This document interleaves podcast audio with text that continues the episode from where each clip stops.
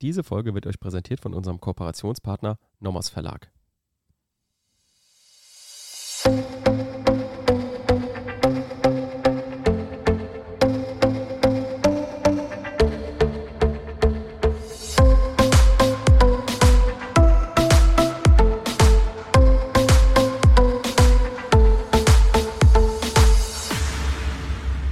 Willkommen zu einer neuen Folge Kurz erklärt.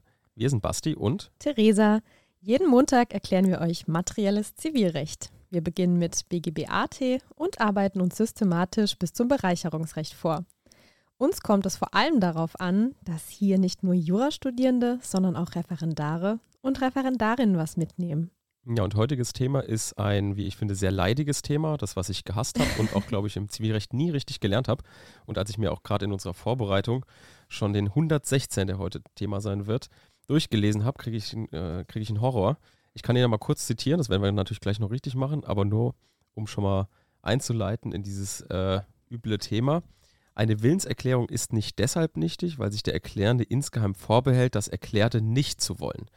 Also wer das auf Anhieb versteht, der ist wirklich ein absolutes Brain. Also ich habe es nicht verstanden auf Anhieb und wahrscheinlich auch mit zum ersten Mal gelesen, diesen Paragraphen. Ach, wir dröseln das super auf. Ja, also die Paragraphen mhm. 116 fortfolgen sind heute Thema. Kommen im Examen eher seltener dran, weil die eigentlich sollten relativ klar sein, oder? Also das, es ist jetzt gibt keinen Klausurklassiker mit einem geheimen Vorbehalt oder mhm, sowas. Aber der 117 mit dem Scheingeschäft, der kann schon tatsächlich okay, mal ja, der kann, beliebter vorkommen. Der kann beliebter sein.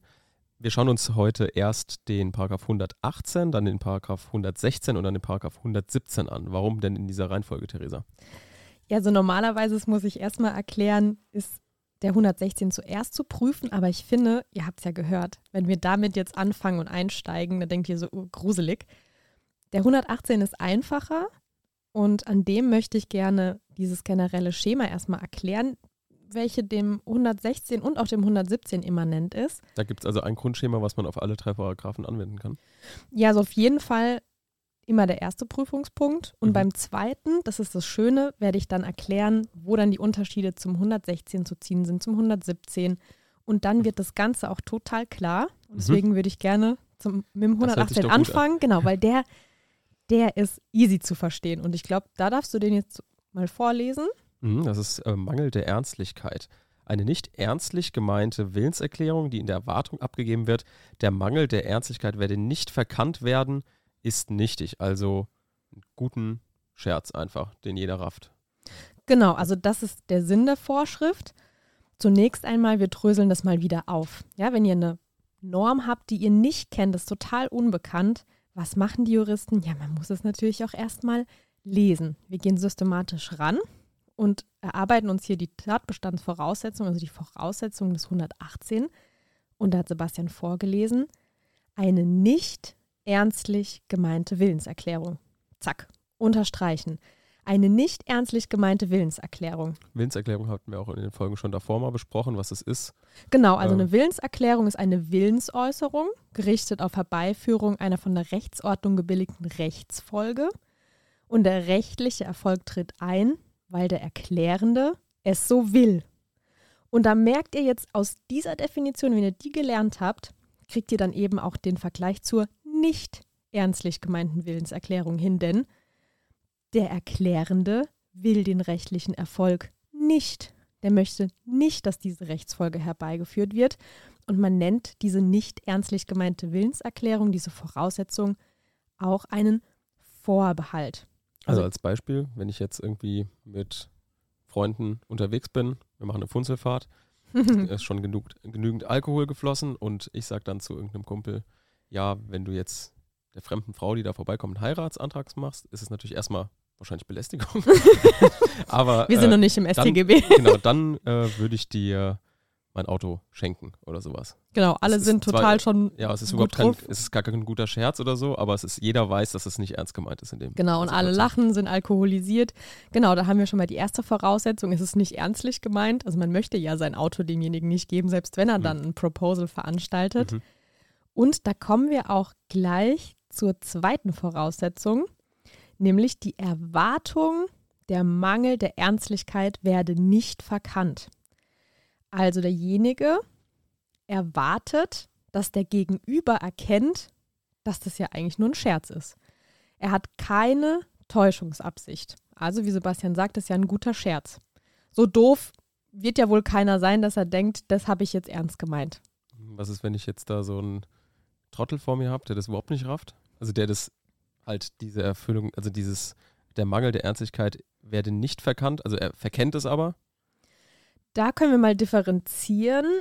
Also wir gucken ja auch immer, wen wollen wir denn schützen. Und wenn wir jetzt leider so ein kleines Däppchen haben, der das die dann. werden auch geschützt. die, die wollen wir dann auch schützen. Und zwar, wenn Sebastian jetzt auf der Funzelfahrt wirklich denkt, der andere nimmt es nicht ernst. So doof wird er nicht sein. Aber er ist leider in dem Moment so ein bisschen deppschig. Ja, er nimmt es ernst, der vertraut darauf. Macht den Heiratsantrag und ich muss mein Auto verschenken, oder? Zum das kann ja Glück, nicht zum Glück nicht, aber derjenige hat an einen Schadensersatzanspruch nach Paragraph 122 Absatz 1. Also er Hm, nimmt die Willenserklärung, genau, er, hat, Mhm. er nimmt die ernst, man möchte ihn schützen. Der Empfänger hat auf die Gültigkeit der Willenserklärung vertraut und dann hat er Anspruch auf Ersatz des Vertrauensschadens. Ja, aber diese Scherzerklärung muss auch für den Vertrauensschaden ursächlich gewesen sein. Außer, da kommen wir auch noch, wenn wir die Anfechtungsregeln prüfen, auf den 122 Absatz 2, wenn der Erklärungsempfänger die Nichternstlichkeit kennt oder infolge Fahrlässigkeit nicht erkannt hat, dann ist er auch nicht schutzwürdig. Also das ist die eine Konstellation. Ja, wir wollen den anderen irgendwie schützen, aber wir müssen auch differenzieren. Nimmt er das ernst? Vertraut er darauf? Dann Anspruch auf Ersatz des Vertrauensschadens. Ja, aber man guckt auch, ja, hätte der Deppsche das vielleicht bei Anwendung der ihm zumutbaren Sorgfalt erkennen können, dass es nicht ernstlich gemeint ist, dann wieder nicht. Und dann gibt es noch eine andere Ausnahme, gerade zum Schutz des anderen, wenn der andere die Willenserklärung als gültig auffasst und Sebastian als Erklärender auch erkennt, dass der andere in der Situation jetzt gar nicht versteht, dass sie nicht ernstlich gemeint Mhm. ist. Also der Erklärende erkennt, dass der andere die Scherzerklärung ernst meint und als ernst gemeinte Willenserklärung auffasst. Dann muss Sebastian als Wer Erklärende, Sebastian? Sebastian weiß ich nicht, Nur den habe meine Mama nennt mich Sebastian. das ist der, das ist der, der äh, Funzelfahrt Sebastian. ja, okay. Der muss dann unverzüglich auf die mangelnde Ernstlichkeit hinweisen nach Paragraph 242. Dadurch schützen wir den anderen. Aber jetzt noch mal ein Stück zurück. Irgendwie kommt uns das doch komisch vor. Wenn wir jetzt den 118 angucken, sagen, okay, wir meinen die Willenserklärung nicht ernst und wir geben die auch in der Erwartung ab, der andere rafft es, dass sie nicht ernstlich gemeint ist. Dann ist die Rechtsfolge, Sebastian hat es vorgelesen, die Nichtigkeit. Die Willenserklärung ist nichtig. Komisch. Wir haben ja in den Folgen zur Willenserklärung immer gesagt, man stellt nicht auf den Willen des Erklärenden ab. Was haben wir gesagt? Was ist immer maßgeblich? Bei empfangsbedürftigen Willenserklärung nicht der innere Wille, sondern Der äußere. nach dem objektiven Empfängerhorizont. Ja. Genau, grundsätzlich ist der objektive Erklärungsgehalt maßgeblich Ja, nach stimmt, dem objektiven Empfängerhorizont. Außer wir haben die eine Ausnahme kennengelernt bei der Falsa Demonstration non nocet. Mhm. Also wenn beide übereinstimmend das Gleiche meinen, dann Ist ja hier auch so eigentlich, oder? Beide wissen, dass ein Gag war. Oder nicht? ja, wenn wir davon ausgehen, dass beide genau Mhm. Der Erklärende meint es nicht ernst und der Empfänger weiß, dass es nicht ernst gemeint ist. Aber dann ist hier in unserem Fall die Rechtsfolge Willenserklärung ist nichtig. Mhm. Bei der ja. Falsa Demonstratio ist ja die Rechtsfolge, okay, wir haben hier einen wirksamen Vertrag geschlossen. Also Mhm. die Ja, ja. Willenserklärungen sind wirksam, weil beide übereinstimmen, dasselbe meinen. Mhm. Aber das ist wieder genau im Umkehrschluss, kann man sagen, beide meinen dasselbe, nämlich dass es nicht ernstlich gemeint ist, aber hier ist eben diese Willenserklärung nichtig. Und das ist eine absolute Ausnahmevorschrift der 118. Ausnahmsweise stellt man hier jetzt auch wieder auf den Willen des Erklärenden ab Mhm. auf den Willen des Erklärenden und ja auch tatsächlich, wir haben es gesehen, egal ob der andere eigentlich das erkennt oder nicht. Es ist nur subjektiv die Auffassung des Erklärenden maßgeblich. Wenn der andere es halt nicht rafft, weil er auf gut Deutsch so doof ist, dann ist die Willenserklärung trotzdem nichtig, aber er hat halt Schadensersatzansprüche auf den Mhm. Vertrauensschaden. Also das muss man sich vergegenwärtigen. Das verstößt eigentlich gegen den Gedanken des Verkehrsschutzes. Also es ist eine systemwidrige Ausnahmevorschrift, dass hier subjektiv auf den Willen abgestellt wird, egal was andere dann daraus ziehen oder denken. Die Willenserklärung ist nichtig. Mhm. Okay. Und jetzt gucken wir uns ah, diese schwurblige, eklige, wie Sebastian gesagt ich hat, zitiere nochmal gerne. 116 an. Und da merkt ihr dann genau den Unterschied zum 118. Den arbeiten wir gleich raus. Eine Willenserklärung ist nicht deshalb nichtig, weil sich der Erklärende insgeheim vorbehält, das Erklärte nicht zu wollen. Soll ich auch Satz 2 vorlesen? Nee, das langt jetzt erstmal. Ja, es ist schon wieder nicht da im Satz 2. Deswegen, wir gucken uns das erstmal getrennt an und es ist auch gar nicht mehr so schwierig. Der Erklärende will das Erklärte nicht. Das ist dasselbe wie beim 118 bei der ersten Tatbestandsvoraussetzung. Mhm. Eine nicht ernstlich gemeinte Willenserklärung. Also das haben beide Vorschriften gemeinsam, nämlich diesen Vorbehalt. Den Vorbehalt, das Erklärte nicht zu wollen. Die Willenserklärung ist nicht ernstlich gemeint, sie soll keine Rechtsfolgen herbeiführen. Der Erklärende will die Rechtsfolge nicht. Das Mhm. ist bei beiden, wie gesagt, ein Schema, habe ich ja gesagt, ist eigentlich ganz einfach aufzubauen. Aber der Unterschied, den hat Sebastian auch vorgelesen. Der Erklärende behält sich das insgeheim. Also er ist der Drecksack eigentlich in der Situation. Richtig. Ja, ja. Insgeheim, der hat hier jetzt die Täuschungsabsicht im Vergleich zum 118. Es war ja ein guter Scherz. Hier hatte man Mhm. keine Täuschungsabsicht. Man hat gedacht, okay, der andere wird es schon raffen, dass das nicht ernst gemeint ist. Beim 116, Sebastian hat es schön gesagt, ja, da ist man Drecksack. Das ist ein böser Scherz, man hat Täuschungsabsicht. Und man will eben nicht, dass der andere den Vorbehalt kennt. Mhm. Der andere soll das ernst nehmen. Das ist der ganz wichtige Unterschied. Also wir haben dieselbe Voraussetzung der Vorbehalt. Die Willenserklärung ist nicht, nicht ernstlich gemeint, aber dann die Täuschungsabsicht. Und dann darf Sebastian, weil wir jetzt diese Voraussetzung rausgearbeitet haben, auch den Satz 2 vorlesen. Mhm. Die Erklärung ist nichtig, wenn sie einem anderen gegenüber abzugeben ist und dieser den Vorbehalt kennt. Genau, und jetzt sehen wir, die Rechtsfolge hängt davon ab, also Nichtigkeit der Willenserklärung. In Satz 1 steht ja, die Willenserklärung ist nicht deshalb nichtig, also sie ist wirksam, weil man ein Drecksack ist. Mhm. Heißt wieder, der Schutz des anderen steht im Vordergrund. Aber bei Satz 2 ist dann die Rechtsfolge, ja, da ist dann die Willenserklärung nichtig, ja, wenn das halt der andere das weiß und auch erkennt. Mhm. Ist ja auch logisch. Deshalb arbeit, eu- arbeitet euch erstmal die Voraussetzungen raus. Schaut, okay, ist das ein Vorbehalt da? Die Willenserklärung ist nicht ernstlich gemeint. Zweitens, der andere hat Täuschungsabsicht, das ist ein böser Scherz. Und dann erst lasst euch nicht verwirren, geht ihr auf die Rechtsfolge. Willenserklärung ist wirksam, wenn der andere den Vorbehalt nicht kennt oder Satz 2, die Erklärung, die Willenserklärung ist nichtig, wenn der andere den Vorbehalt kennt. Also man stellt jetzt einfach auf den Erklärungsempfänger ab. Also die Kenntnis von demjenigen, für den die Erklärung bestimmt ist, die positive Kenntnis. Die Kenntnis der mangelnden Ernstlichkeit macht die Willenserklärung nichtig. Dann ist er nämlich nicht mehr schutzbedürftig. Das ist die Rechtsfolge, die wir daraus ziehen. Werbung. Auch heute haben wir wieder eine Empfehlung für euch und zwar ähm, ganz passend zu dem heutigen Fall, das erklärt gleich Theresa, das Buch Casebook BGB Allgemeiner Teil von Dela Durantaye und Stieper vom Nommers Verlag. Theresa, warum ist es besonders gut, wenn es heute empfohlen wird?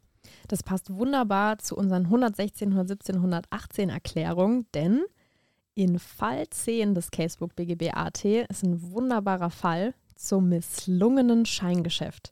Also das sind gerade diese examensrelevanten Fälle mit Grundstückskauf, wir haben es schon erwähnt. Und das ist hier super nochmal aufbereitet. Da könnt ihr nochmal euer Wissen am Fall trainieren. Ich kann es nicht oft genug sagen.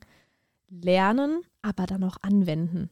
Sonst bleibt das Wissen tot und dieser Fall 10, der hat alles, was wir durchgesprochen haben und sogar noch ein bisschen mehr. Denn da könnt ihr noch gucken, wie wirkt sich denn das Einschalten von Verhandlungsgehilfen bei so einem Grundstückskauf aus. Ja, bei einem Vertragsschluss, wenn hier ein Vertreter aufgetreten ist, da ist ja der Wille des Vertreters maßgeblich. Und dann greift hier in Fall 10 der Fall nochmal auf, ja, wie ist das denn bei Vertragsverhandlungen? Wie wirkt sich in vorvertraglichen Verhandlungen diese getroffene Scheinabrede mit dem Verhandlungsbevollmächtigten auf die Wirksamkeit des Vertragsschlusses aus? Und da greift Fall 10 eben diese Fallgruppen und die Theoriendiskussion auf, nämlich nochmal Nichtigkeit nach 117 oder Nichtigkeit nach 118 zum Beispiel. Heißt, alles in Fall 10 reingepackt, was wir euch heute beigebracht haben und noch ein bisschen mehr zum Üben, dass das Wissen nicht tot bleibt. Nehmt euch das Buch zur Hand, löst den Fall 10 und dann sitzt auch alles von der heutigen Folge. Genau, das Casebook BGB Allgemeiner Teil von Dela Durantaye Stieper. Werbung Ende. Also nochmal, zum 118 haben wir gemerkt, das ist so die smooth Eingangsvorschrift. Wir haben dieselbe erste Tatbestandsvoraussetzung. Die Engelsvorschrift, weil derjenige ja einen guten Scherz macht. Und genau, nicht, das, nicht ist böse ein, das ist ein guter Bub mhm. auf der Funzelfahrt. Keine Täuschungsabsicht, deshalb Willenserklärung nichtig. Mhm. Und beim zweiten, Täuschungsabsicht beim 116, böser Scherz, das ist ein Drecksack. Und da gucken wir dann bei der Rechtsfolge, müssten wir den anderen dann schützen? Weiß er das oder weiß er es eben nicht? Und das war schon der ganze Zauber des 116. Okay, dann kommen wir zum 117. Den lese ich jetzt erstmal vor. Ich nehme an, erst Absatz 1, ne? Dann genau. Wird eine Willenserklärung, die einem anderen gegenüber abzugeben ist, mit dessen Einverständnis nur zum Schein abgegeben, so ist sie nichtig.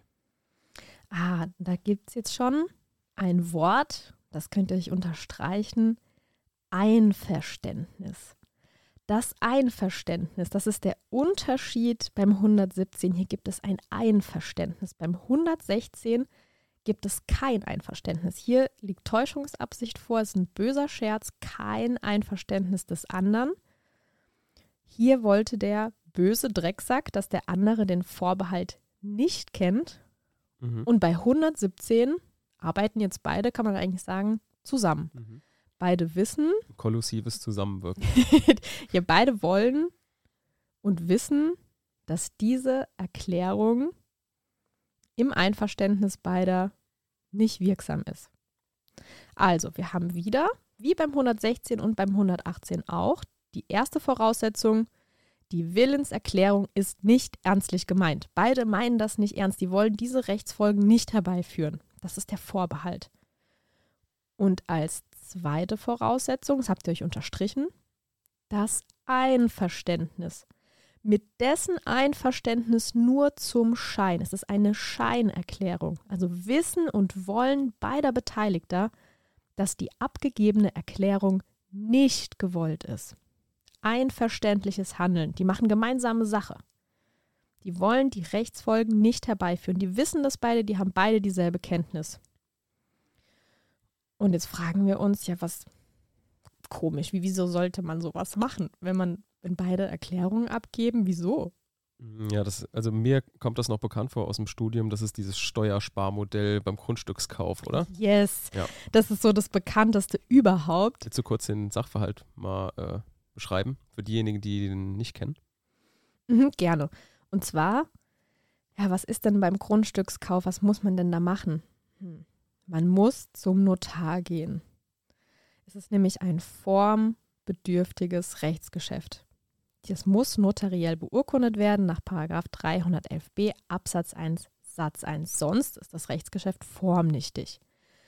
Und was verursacht der Notar? Naja, Kosten. Und Steuern? Kosten. Was wollen die Parteien also beide übereinstimmend? Kosten sparen und zwar richtig Geld sparen. Deshalb gehen beide zum Notar. Und es läuft dann so ab. Der Käufer nimmt dann nochmal so eine extra Sporttasche mit, die gut gefüllt ist mit Bargeld, setzten sich beide vor den Notar hin und das Scheingeschäft, was sie schließen vor dem Notar, welcher dieser auch notariell beurkundet, ist ein geringerer Preis. Also beide geben an, ja, ja, das Grundstück 250.000 Euro. Ja, das wird dann notariell beurkundet. Aber tatsächlich das gewollte Geschäft, was die hintenrum ausgemacht haben, die beiden, ist, dass das Grundstück 500.000, also das Doppelte zum Beispiel, kosten soll. Mhm. Ja, heißt, die restlichen 250.000 sind in der Sporttasche.